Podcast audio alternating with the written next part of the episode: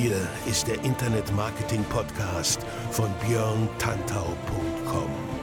Was funktioniert wirklich? Und wie kannst du im Internet schon morgen viel erfolgreicher sein? Du hast die Fragen, hier bekommst du alle Antworten. Und jetzt dein Gastgeber im täglichen Kampf gegen Halbwissen, Mythen und Legenden im Internetmarketing, Björn Tantau. Hey, hallo und herzlich willkommen zur 15. Ausgabe des Internet Marketing Podcasts von björntantau.com mit mir, Björn Tantau. Liebe Leute, letzte Woche oder letztes Mal, vor zwei Wochen, war eine denkwürdige Ausgabe, weil ich dort hier etwas über das Intro äh, seniert habe und ich tatsächlich auf diese Folge massenhaft Feedback bekommen habe, dass ich das Intro doch bitte drin lassen soll. Insofern mache ich es, will aber heute das Intro wirklich ganz, ganz, ganz kurz halten, denn ich habe im Intro auch heute ehrlich gesagt nicht viel zu erzählen, bis auf, dass es heute ein Thema gibt, was speziell ist. Das heißt, heute machen wir nicht so die klassische Erklärbär-Ausgabe, die ich sonst auf dem Kasten habe oder die ich sonst im Kasten habe oder auf dem Kasten habe, sondern heute geht es eher um ein Thema, was wie gesagt sehr speziell ist. Und ähm, das mache ich deswegen, weil ich in letzter Zeit davon wieder sehr, sehr viel gehört habe, obwohl ich eigentlich dachte, dass dieses Thema schon, wie soll ich sagen, etabliert wäre in der deutschen Online- oder Internet-Marketing-Szene. Ich stelle fest, das ist nicht der Fall. Ich stelle fest, dass immer mehr Leute dieses Thema nicht so auf dem Sender haben, wie ich zum Beispiel. Und deswegen möchte ich darüber heute ein bisschen sprechen. Wenn ihr heute mir die Treue haltet über die halbe Stunde, die ich anpeile, dann habe ich am Ende auch noch eine kleine Überraschung für euch. Bleibt also dran, es lohnt sich. Thema der heutigen Ausgabe ist die Content Marketing Lüge. Na, wieder eine schöne Headline, an der ich nicht lang gefeilt habe, weil ich in letzter Zeit davon halt, wie gesagt, ständig was höre. Und ich dachte eigentlich, Content Marketing, ja, das Ding wäre durch, das wäre ein gesetztes Thema.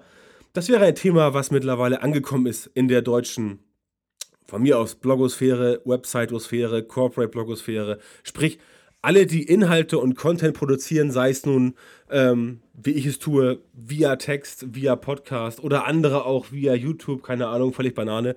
Ich dachte, das Thema ist durch, aber es gibt beim Thema Content wohl noch viel zu erklären oder viel zu diskutieren, denn sonst, tja, denn sonst gäbe es nicht diese Missverständnisse, die überall rumflattern und wegen derer ich überhaupt mich genötigt fühle, über diese Content-Marketing-Lüge zu sprechen. Denn, ähm, ja, letztendlich wenn ihr euch das mal ganz, ganz genau anguckt und ein bisschen analysiert und mal darüber nachdenkt, was ist denn Content Marketing eigentlich? Und vor allem, wie wird es angewendet von vielen Leuten, die Content produzieren oder publizieren, dann muss man tatsächlich sagen, in vielerlei Hinsicht ist es tatsächlich eine Content Marketing Lüge, die dort gelebt wird. Und das finde ich persönlich ein bisschen ungeil. Also ich selber bin ja jemand, der sehr viel Content produziert, wisst ihr ja selber, äh, und auf allen Kanälen oder auf vielen Kanälen, ähm, inklusive so einem neumodischen Kram wie Snapchat oder auch Instagram, Facebook Notes, also exklusive Inhalte für Facebook aktiv ist.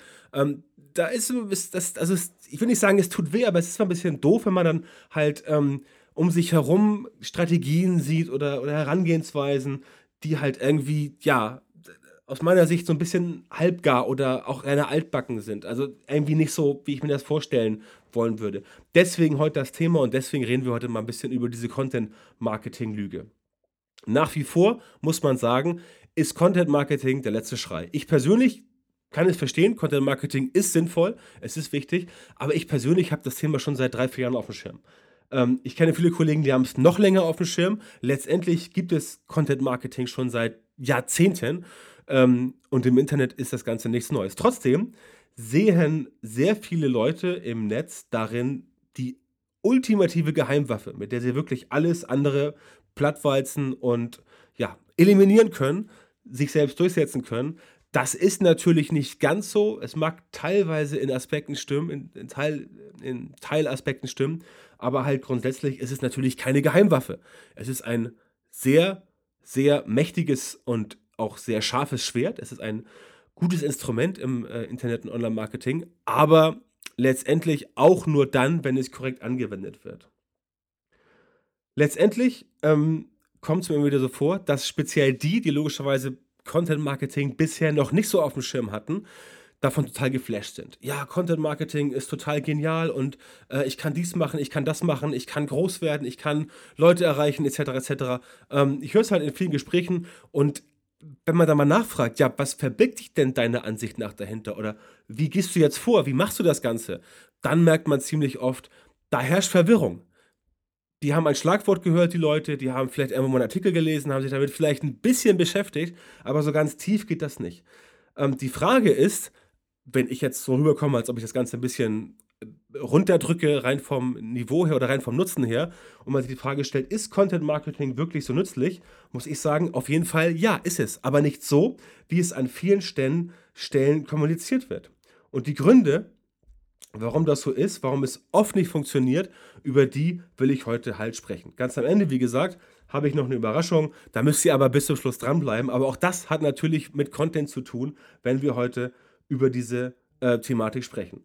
Ich kann also sagen, dass es sich lohnt. Also für mich lohnt es sich, weil ich das Thema auf dem Herzen habe und es wirklich mal loswerden muss. Und für euch finde ich, lohnt es sich aus, weil ich auf jeden Fall weiß aus Gesprächen der letzten Wochen und Monate, dass Content Marketing nach wie vor von vielen Leuten als sehr wichtig angesehen wird, aber viele Menschen gar nicht wissen, was ist das überhaupt?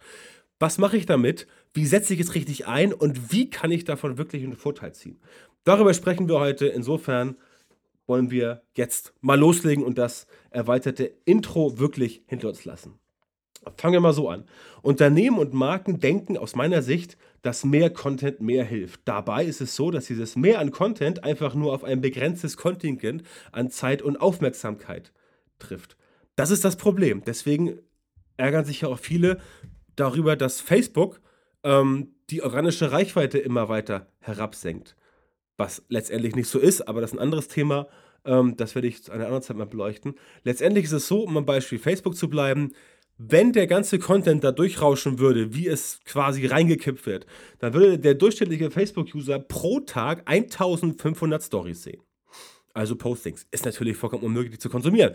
Also, was sagt Facebook? Wir müssen das irgendwo limitieren. Das machen sie natürlich algorithmisch und auch ein bisschen händisch, je nachdem, welche Daten in den Algorithmus reinfließen und zeigen dann den Leuten nur die relevantesten Geschichten. Das sorgt natürlich dafür, dass die organische Reichweite verknappt wird, logischerweise, weil ich als Publisher jetzt nicht mehr jeden unbedingt erreiche, denn nicht jeder interagiert mit meinem Content so, dass ich dort ähm, die ganzen äh, quasi Touchpoints habe, dass jemand bei mir von der Interaktionsrate her höher ist als andere Leute. Das heißt, die organische Reichweite sinkt und wenn ich das ausgleichen will, klar, logisch, muss ich Werbung dafür einkaufen. Mit dieser Werbung lässt sich diese Limitierung natürlich nach oben hin ähm, durchbrechen. Ähm, das kommt Facebook ganz gelegen, weil sie natürlich Werbung verkaufen können und wollen, damit müssen sie ja Geld verdienen. Aber letztendlich ist es nicht so, dass Facebook jetzt einfach gesagt hat, wir schrauben jetzt hier an, an dem Schalter A und dann sinkt die organische Reichweite grundsätzlich für jeden um 30 Prozent. Das ist also nicht so. Es liegt wirklich daran, dass dort immer mehr Content reingekippt wird und ihr könnt es ja an anderen Portalen sehen. Sogar bei Twitter ist das so.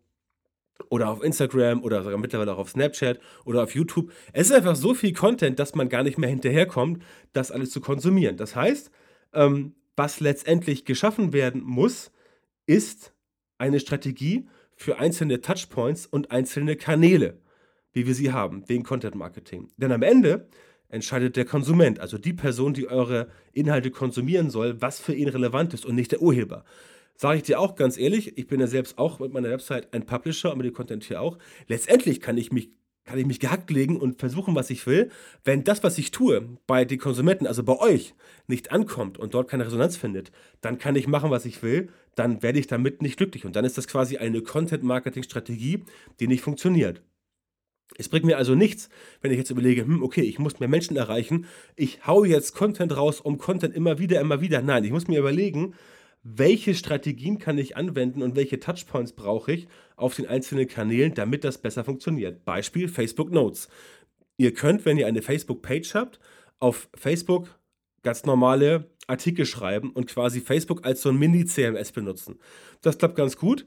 Das sind exklusive Inhalte, über die die Community sich immer sehr, sehr gerne freut. Wenn ihr mir auf Facebook folgt, ähm, auf facebook.com slash dann habt ihr das vielleicht schon mal gesehen, wie es da ist. Dort mache ich das so. Und die Resonanz auf die Artikel, die ich bisher so verfasst habe, ist sehr gut. Das kann man auf anderen Netzwerken auch machen. Aber das ist halt eine Strategie, die man sich für einzelne Netzwerke aussuchen muss. Das heißt, ich mache nicht zwingend mehr Content, sondern ich überlege mir ganz genau, welchen Content produziere ich und wo platziere ich den, um die Menschen zu erreichen. Wenn der Content nämlich nicht auf fruchtbaren Boden fällt, ist er überhaupt nichts wert. Das heißt, das, was den Leuten erzählt wird, publiziert immer mehr Content, immer mehr, immer mehr und automatisch wird er relevanter. Das ist schon mal eine ganz große, ja, Lüge. Ja, doch, es ist eine Lüge innerhalb dieser, dieses Kontextes, Content-Marketing-Lüge, denn so funktioniert es nicht. Deswegen sind die ganzen Analysen, die man oft liest, nach dem Motto, mach dies und das, damit dein Content funktioniert, schreib so und so viele Worte, damit der Content funktioniert, ähm, publiziere zu deren, zu, zu deren der Uhrzeit, damit es funktioniert, das ist irrelevant. Es geht darum, was ihr euren Content habt. Und deswegen sind diese ganzen Analysen, die man oft so sieht, letztendlich nicht das Papier wert, auf dem sie steht. Was ich immer sehe, was ich immer sehr schön finde, ist, es wird immer anhand strategisch, äh, theoretischer Personas und Co. erklärt, was die Zielgruppe will. Diese Personas, ja, das sind also theoretische Figuren, die aufgrund von statistischen Datenerhebungen ähm, er, äh, generiert werden, also theoretische Figuren, anhand deren dann eine Strategie aufgebaut wird. Das ist in manchen Bereichen ganz witzig ähm, und klappt auch oft und es ist auch gut für die Vorbereitung, aber aufgrund von statistischen Werten und Personas, also äh, Usern, wie sie eigentlich sein könnten, aber nicht wirklich sind, weil man sie nicht kennt, weil es ja erfundene Konstrukte sind, zu beurteilen, ist ziemlich, ziemlich schwer. Die Personas können dieses Problem nämlich nicht lösen, weil sie, wie ich eben sagte, nicht echt sind. Sie reichen aus, um sich ungefähr vorstellen zu können, was klappt und was nicht. Aber wenn man sich auf dieses Prinzip komplett verlässt und sich 100% daran aufhängt und sich dann wundert, ähm, warum es nicht funktioniert oder warum es nur mittelmäßige Erfolge gibt, dann ja, ist man auf dem falschen Weg, weil man falsch angefangen hat. Letztendlich geht es darum, Personas ja, okay, als ganz, ganz grobe Vorbereitung, aber letztendlich ist die Customer Journey, die gibt es ja auch im Content Marketing. Selbst wenn ihr Kunden oder Konsumenten habt, die bei euch gar nichts kaufen, trotzdem machen ja auch die eine Customer Journey oder eine, eine Consumer Journey, weil sie ähm, euren Content konsumieren oder auch nicht. Wenn nicht, dann müsst ihr halt gucken, wo kommen sie her, wo müssen sie hin. Aber das ist wichtig. Guckt euch die Consumer-Customer Journey an, wie die Leute auf euren Seiten sich bewegen und dann wisst ihr auch, was funktioniert. Denn wenn ihr analysiert, welcher Content äh, funktioniert, dann könnt ihr logischerweise daran eure Strategie ausrichten. Das einzige Problem ist, um das zu tun, müsst ihr halt herumexperimentieren. Und viele Menschen haben darauf schlicht und ergreifend einfach keinen Bock. Muss man ganz klar ähm, konstatieren. Ähm, viele Leute haben keinen Bock, neue Sachen auszuprobieren und gucken sich halt Sachen irgendwo ab, die irgendwo anders funktionieren und sagen sich, ah, okay, das könnte ja vielleicht für uns auch klappen, weil die haben ungefähr eine ähnliche Zielgruppe. Ja?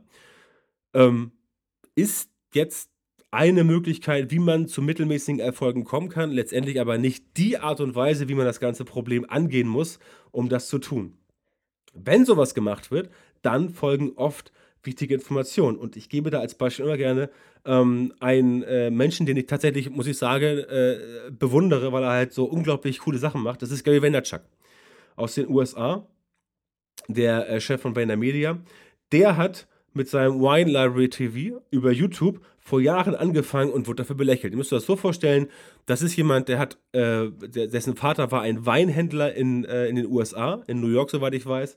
Und dort hat dieser Gary Vaynerchuk den Weinladen seines Vaters übernommen und hat daraus innerhalb von irgendwie fünf oder sieben Jahren ein Multimillion-Dollar-Business gemacht, das in die ganzen USA Wein verschickt. Und er hat mit seinem Wine Library TV angefangen auf YouTube, hat also kurze Videoclips gedreht, also kurz waren sie gar nicht, aber hat da halt Weine getestet. Also Rotwein, Weißwein, etc., keine Ahnung, bin jetzt nicht so der Weinexperte, hat er halt getestet und das Ganze halt relativ witzig gemacht.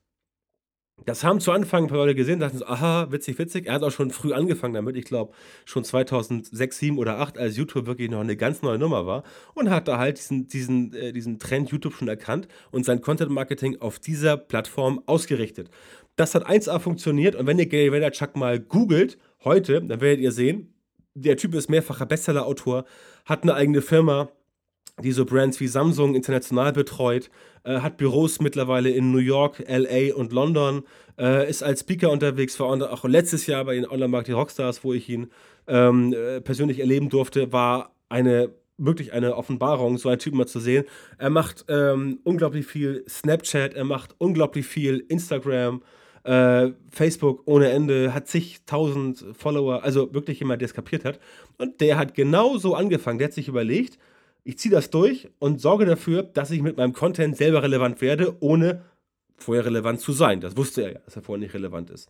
Dafür hat er aber kein Content Marketing gemacht. Er hat einfach nur gesagt, ich produziere richtig geile Sachen, auf die ich Bock habe und mit dem, was ich tue, wie ich es tue und wie ich mich selbst präsentiere, hat er andere Leute auf sich aufmerksam gemacht, weil seine Art, das zu präsentieren, zu Anfang wohlgemerkt ein bisschen dilettantisch war, muss man ganz klar sagen, aber authentisch, charmant, mit Stil, seinem ganz eigenen. Und das ist halt das, was bei den Menschen hängen bleibt. Er hat dafür auch keine Personas entworfen. Ja? Er hat einfach nur gesagt, ich mache jetzt Wine Library TV und will Menschen ansprechen, die sich für Wein interessieren. Ganz klare Sache. Und auch später hat er gesagt, ähm, ich will einfach nur Content produzieren, den die Leute letztendlich sehen wollen. Und wenn ihr euch mal anguckt, ist es völlig egal, ob ihr das auf YouTube macht. Er hat auch da ähm, Ask Gary V oder Daily V, diverse ähm, Videoblog-Formate. Schaut euch Gary Vaynerchuk einfach mal an und dann werdet ihr nach relativ kurzer Zeit wissen, was ich meine. Der Typ ist einfach nur mal für sich und das ist letztendlich Content Marketing, was er tut. Ja? Er, er erfindet quasi die, er erfindet den Content für sich selber neu. Das ist seine Strategie. Er selber ist der Content. Er präsentiert das Ganze und das macht diese Experience aus. Sucht sich dafür die richtige Plattform, in dem Fall YouTube, und geht dann halt da voll ab. Und das ist halt das, wie er es macht. Und wenn ihr mal euch Videos anschaut von ihm, dann seht ihr, der ist auch nicht aufgesetzt. Der ist wirklich so das ist, also was der so erzählt, was der so tut, wie er sich gibt, der ist wirklich so. Der spielt keine Rolle, der ist authentisch und das ist eigentlich das eigentliche Content Marketing. Und als dann Wine Library zu Ende war, hat er sich überlegt, was mache ich für andere neue Formate und die haben auch funktioniert. Und das Prinzip hat er einfach verfeinert. Und heute ist er halt einer der wichtigsten Leute ähm, im Bereich Content Marketing und Social Media Marketing.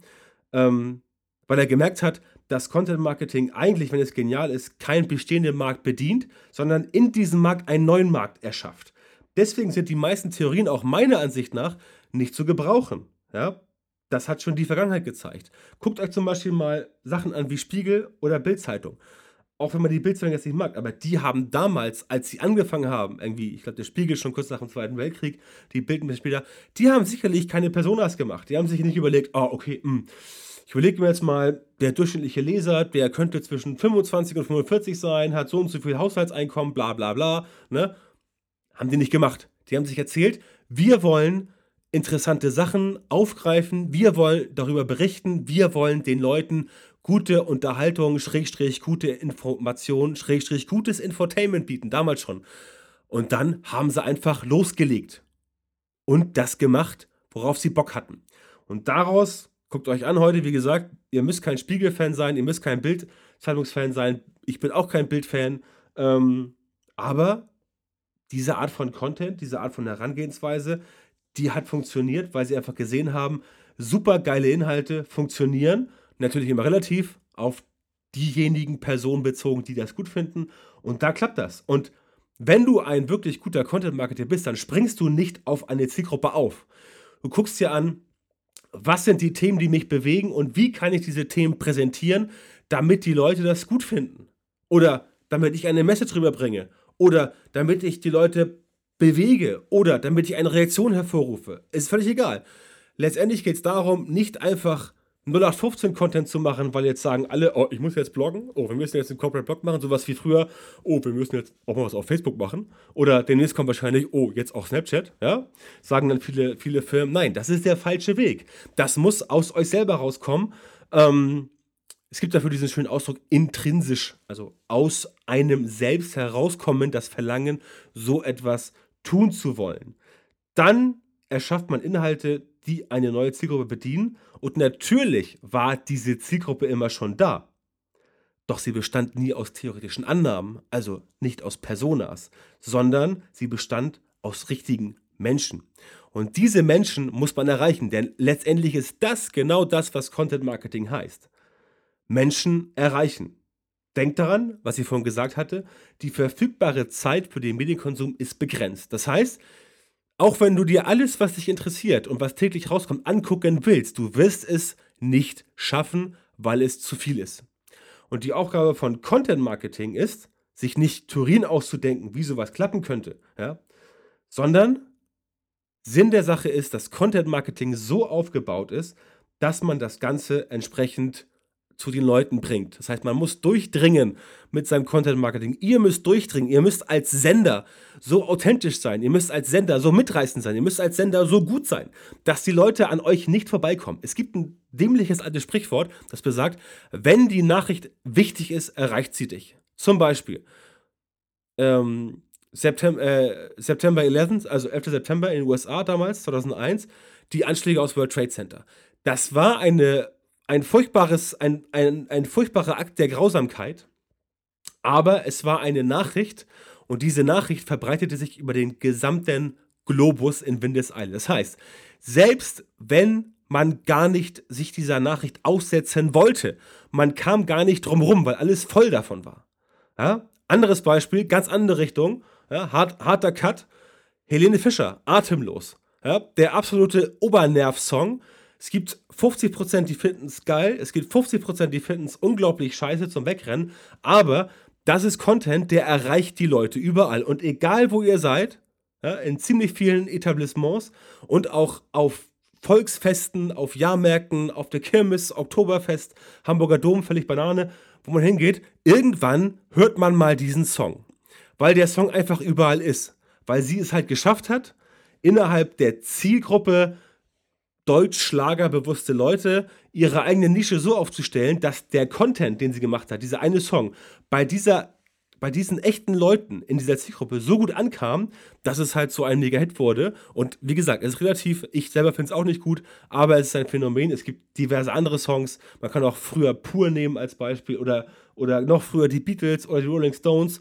Ja, die Rolling Stones, wenn sie auf Tour gehen, die müssen, die müssen keine Werbung machen. Die schreiben irgendwo auf der Website drauf, wir gehen auf Tour und zack, nach zwei Tagen ausverkauft. Fertig. Also, Content Marketing im Sinne von die Leute wirklich genau dort ansprechen, wo sie sind und das Ganze dort machen, aber nicht vorher also so mit Personas sich überlegen, hm, okay, ja, äh, wir machen jetzt mal einen Artikel für die glückliche Hausfrau ab 40, die zwei Kinder hat, einen Hund und der Mann ist irgendwie äh, Bauarbeiter und ständig auf Montage.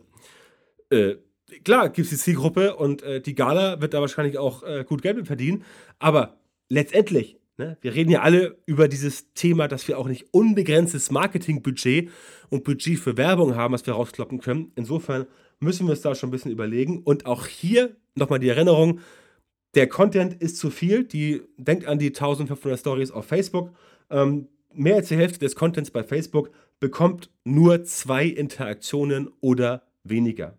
Ne? Weil zu viel Content da ist. Die Leute können es sich einfach nicht anschauen. Deswegen hat Facebook diese ganze äh, ja, Werbestrategie auch mit reingenommen ins Portfolio, ähm, weil das wirklich der, äh, die Lösung ist aus der Content-Overkill-Sackgasse. Und natürlich fanden das alle ganz doof, aber ja, es gibt auch immer diesen One-in-a-Million-Publisher, der halt ohne Werbung, nur organisch trotzdem Millionen von Leuten erreicht, aber das ist die Minderheit, müsst ihr ganz klar sagen. Durch Werbung auf Facebook kann man das ausgleichen und das heißt aber nicht, dass Content Marketing nicht funktioniert. Ich habe eben die beiden Beispiele gesagt, diese Extrembeispiele, ne, September 11 und Helene Fischer. Wie gesagt, sind Beispiele, bitte nicht zu sehr daran aufhängen, aber es kommt eben darauf an, dass man sich nicht zu sehr auf die Theorie verlässt und auf Formeln und ähnliches. Man kann mit Formeln halt so menschliches Verhalten nicht berechnen, ähm, also nur bedingt berechnen und menschliches Verhalten ist halt ganz klar das, was vor allem, was ganz besonders in diesem Bereich Content so wichtig ist. Das ist wenig analytisch. Man muss halt die Themen finden, die die Menschen bewegen und man muss die Themen finden, mit denen man auch durchdringen kann und dann auch die Sprache finden, mit der man durchdringen kann. Sonst ähm, wird es halt letztendlich nicht. Schönes Beispiel sind halt die Castingshows, ja, die es ja immer noch gibt. Voice of Germany, Voice Kids, DSCS, alles lustige Formate, die auch nett anzuschauen sind, aber die bringen schon seit Jahren keine echten Stars mehr ähm, äh, hervor die dem Mainstream gefallen. Vielleicht ein, zwei Mal. In seltensten Fällen gibt es da Stars. In den meisten Fällen bleiben sie in der Mittelmäßigkeit oder werden schnell vergessen. Warum? Weil das keine guten Inhalte sind. Die Show an sich ist cool, aber was am Ende rauskommt, ist austauschbar. Das heißt, wenn da irgendein Nachwuchssänger gecastet wird und der ist irgendwie, äh, bei DSDS ist dann mal wieder irgendwie ein, ein Typ dran, ähm, weil die Mädels jetzt wieder was brauchen zum Anschmachten, ähm, dann ist der Typ ganz okay, die Musik ist, aber ist alles austauschbar. Guckt euch äh, Lady Gaga an. Lady Gaga macht auch Musik, die austauschbar ist, aber die Person, Lady Gaga. Die ist nicht austauschbar. Und das ist ganz wichtig beim Content Marketing. Auch da wieder, es gibt x Millionen Magazine, die im Internet rum, rumflattern, aber der Spiegel zum Beispiel ist nicht austauschbar, weil das eine etablierte Marke ist, ähm, die sich selber einen Ruf erworben hat und äh, über diesen Ruf halt berühmt, schrägstrich berüchtigt geworden ist. Und so ist auch Lady Gaga. Ja, aber irgendein, irgendein Castingshow-Gewinner, der wurde halt gewählt, weil irgendwer gesagt hat in der Jury, der ist super oder irgendwas, aber das ist halt nicht von Dauer, das ist nicht von Bestand. Solche Leute bleiben halt in der Versenkung, weil der Content, den sie produzieren, gemeinsam mit dem, wie sie es produzieren, nicht einzigartig ist, nicht authentisch, nicht überzeugend. Und deswegen klappt sowas nicht. Ähm, das Gegenbeispiel ist, sind äh, die großen Klassiker von Literatur oder Film. Ganz im Ernst, glaubt ihr, glaubt ihr wirklich, dass George Lucas sich damals 1977 überlegt hat, ähm, okay, ich drehe jetzt Star Wars, aber ich muss vorher mal ein paar Personas machen, um zu gucken, welchen Leuten das gefällt. Fakt ist, vor Star Wars gab es sowas überhaupt nicht. Das heißt, George Lucas hatte eine Vision, eine Idee, einen Traum, etwas zu verwirklichen. Und er wusste vorher nicht, klappt das oder klappt das nicht. Aber er wusste, wenn ich es richtig geil aufziehe und wenn ich eine geile Story mache und wenn ich das noch gut präsentiere und wenn ich überzeugende Charaktere habe, wenn alles stimmt, dann wird das höchstwahrscheinlich einschlagen und ne, Star Wars, wie es gekommen, hat funktioniert. Aber George Lucas hat die Menschen beeindruckt, er hat sich aber keine Personas ausgedacht. Anderes Beispiel: Harry Potter, Joanne K. Rowling die ist, der Frau ist es auf einer Bahnfahrt eingefallen, oh, ich schreibe jetzt was über einen Zauberlehrling und dachte sich, das ist eine geile Story. Die will ich schreiben. Sie wusste vorher, ich mache sieben Bücher. Die hat sich bestimmt nicht überlegt, hm, okay, ich analysiere jetzt mal den, äh, den, den, den äh, Fantasy-Zauberbuchleser. Hm, okay, ja, also der ist äh, äh, 8 bis 15 Jahre alt, hat so und so viel Geld auf dem Konto zum Ausgeben, liest gern Bücher, die äh, maximal 300 Seiten dick sind und er will davon genau sieben Bände haben. Ja? Sowas überlegt sich keiner vorher. Das ist eine Vision. Die Frau hatte einfach eine geile Story im Kopf, die wollte ihr Ding durchziehen, hat das gemacht und es hat geklappt. Wie gesagt, denkt immer dran, Joanne K. Rowling, Star Wars, One in a Million. Es gibt ganz viele Beispiele, wo es halt nicht klappt, aber dann ist vielleicht das Produkt, die Story, die Dienstleistung nicht gut genug. Mark Zuckerberg, Facebook, bestes Beispiel. Ähm, gutes Produkt, das wollten zu dem Zeitpunkt die Menschen haben und deswegen ist aus Facebook heute das geworden, was es ist. Ne? Mark Zuckerberg hatte auch ein Konzept, George Lucas hatte ein Konzept und Joanne K. Rowling hatte ein Konzept. Die wollten einfach etwas machen, wovon sie fest überzeugt waren, ja, die Leute finden das gut. Ne? Oder auch vielleicht sowas gibt es vorher noch nicht. Und das haben sie dann vermarktet. Und natürlich ist das alles Content. Letztendlich ist Facebook auch ein einziger großer Content, der natürlich selber sich Content von außen reinschaufelt, ähm, weil wir ja immer schön alles reinkippen. Aber letztendlich ist das das gleiche Problem. Inhalte werden immer erst dann vermarktet, wenn sie einen gewissen Grad der Popularität erreicht haben. Das heißt, wenn euer Content populär geworden ist, wenn ihr populär geworden seid, euer Blog, eure Marke, eure Person, dann ist es natürlich viel leichter, das zu, in Anführungszeichen, vermarkten, weil dann die Reichweite schon geschaffen wurde. Wenn ihr aber bei Null anfangen müsst, dann ist es deutlich schwerer, sowas zu tun. Und wenn ihr erstmal etabliert seid, dann könnt ihr auch sagen, okay, jetzt gucke ich mir mal an, was ist denn meine Zielgruppe und was finden die gut, was finde ich gut? Mache ich selber genauso. Ich gucke mir auch an, welche Beiträge funktionieren super, welche funktionieren schlecht. Ich gucke mir auch meine, meine Podcasts an und schaue mir an, welche haben viel Interaktion bekommen, welche wenig, welche wurden 3000 Mal abgerufen, welche nur 2000 Mal, welche 5000 Mal, ist alles dabei und da weiß ich, aha, okay, anscheinend ist dieses Thema bei meinen Hörern beliebter, aber das kannst du halt erst machen, ähm, wenn genau bekannt ist, wie das Ganze sich so verteilt. Und vorher bringt es halt nichts zu überlegen, ah, ich könnte jetzt den Ding ansprechen. Nein, ähm, die Erfahrung hat gezeigt, dass man erstmal sich was richtig Geiles überlegt und erstmal BAM rauskommt mit einem coolen Thema. Man bringt das geil rüber, macht was ordentliches und so ist es auch mit erfolgreichen Bands geworden. Ja? Ähm, es gibt die One-Hit-Wonder, die machen eine Sache halt, die ist auch ganz witzig und dann war das so. Und dann gibt es die Superstars, ja? die halt dann im Kopf bleiben. Beispiel Lady Gaga, ähm, Beispiel Rihanna. Ähm, solche Leute bleiben im Kopf und werden dann auch nach 15, 10, 20 Jahren noch gehört. Beatles, Rolling Stones, keine Ahnung. Oder auch früher von mir aus Mozart, Brahms, Beethoven, wie sie alle hießen. Das waren damals Superstars, weil sie halt anders waren als der durchschnittliche Mensch, den man immer irgendwo kennt. Das heißt, man muss den Leuten schon was bieten und in heutigen Zeiten, ich wiederhole mich, wo so viel Content rauskommt, ist es so, dass man letztendlich ja, eine Schippe rauflegen muss, um erstmal durch diesen Content Noise durchzudringen. Und das ist auch das, was ich mit Content-Lüge meine. Schönes Beispiel, ähm, was gleich kommt. Ich nehme kurz vorweg. Fußball, ja, ihr kennt das. Bundesliga, Foul, ähm, rote Karte. Alle Spieler der Mannschaft, die jetzt betroffen sind, rote Karte, rennen auf den Schiri zu und diskutieren mit ihm. Dieses Verhalten wiederholt sich in jedem Spiel. Es ist ein Verhalten, was seit Jahrzehnten gemacht wird, ein Ritual, vielleicht auch nur ein bisschen Show, aber die Emotionen müssen raus. Und ich habe es noch nie erlebt, dass der Schiedsrichter seine Meinung revidiert hat. Trotzdem rennen die Leute jedes Mal wieder auf ihn zu, belabern ihn, riskieren weitere gelbe Karten etc. etc. etc. Aber es funktioniert nicht. Und bei der, bei der Content-Marketing-Lüge, so wie ich es zurzeit ähm, in den letzten Monaten empfunden habe, ist genau das Gleiche. Es schwirren immer dieselben Strategien, Analysen und äh, möchte, äh, also so, so, so, so, nette Halbwahrheiten rum. Und die Menschen denken sich, ja, okay, so mache ich es jetzt auch.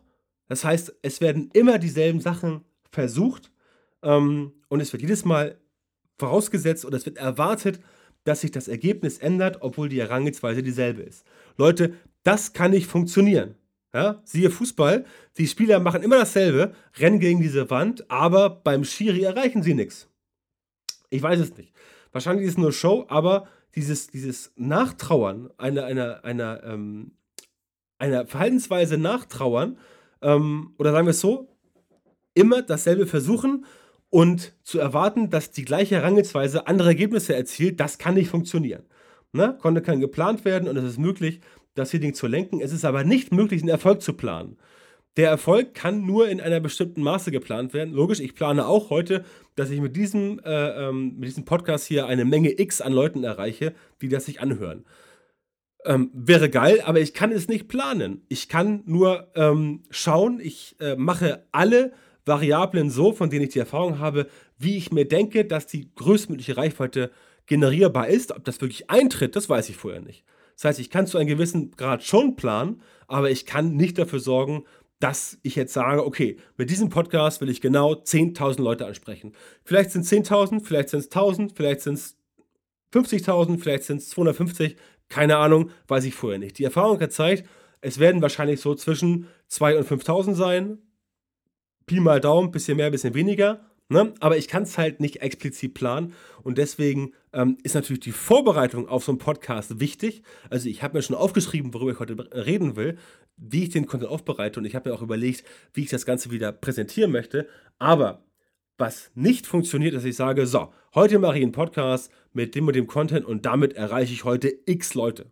Ich kann sagen x plus, ne? ich kann sagen 2000 plus, das kann ich planen. Aber wenn ich nur 1000 erreiche, habe ich mein Ziel verfehlt und meine Kampagne war schlecht. Insofern ist es mit der Planung eine sehr, sehr, sehr ja, diffizile Sache, die man tatsächlich nicht von vornherein ähm, als hundertprozentig funktionierend ansehen kann. Natürlich, ähm, das Seeding ist bei Leuten wie mir, die ein bisschen Reichweite haben, etwas einfacher, als wenn man anfängt. Trotzdem muss man, um auch als etablierte Marke den Leuten was zu bieten, immer eine Schippe drauflegen. Was glaubt ihr denn, warum die Automobilhersteller jedes Jahr ein neues Auto rausbringen? Von Ding als Modell rein. Ganz klar, weil sie wissen, wenn die Leute lange nichts Neues bekommen haben, werden sie gelangweilt und gehen dann dorthin, wo sie was anderes brauchen. Letztendlich könnte ein Laden wie BMW oder Mercedes auch mal überleben, wenn sie ein Jahr mal kein neues Modell rausbringen würden. Aber ähm, ja, es ist halt besser, die Leute bei der Stange zu halten, denn dann kommen sie nachher auch besser zu einem zurück. Deswegen Erfahrungswerte gibt es, ja. Und die echten, in Anführungszeichen, Personas sind auch schon bekannt und ich weiß auch, wen ich ansprechen möchte. Aber wenn ich es from the scratch, also von der Pike auf neu konstruieren möchte, die Kampagne, dann kann ich diese Zielgruppe nicht komplett simulieren.